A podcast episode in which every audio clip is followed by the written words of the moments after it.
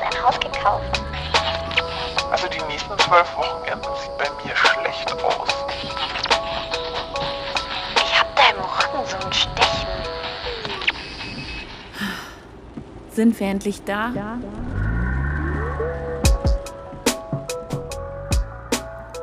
Wir sind in einem Alter, in dem es kein Skandal mehr ist, einen Kindersitz kaufen zu müssen. Und trotzdem fühlen wir uns, als ob wir immer noch auf die Rückbank gehören. Man sagt uns, wir sollen endlich mal ankommen. Aber wohin wollen wir überhaupt fahren? Und mit wem? Willkommen bei Sind wir endlich da?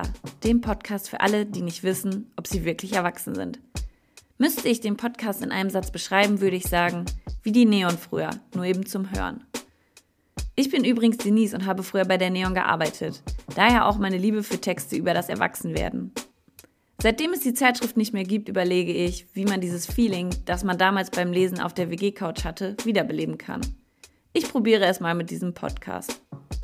Jeden Montag gibt es eine neue Folge. Einfach in der App auf Folgen klicken, dann verpasst ihr nichts.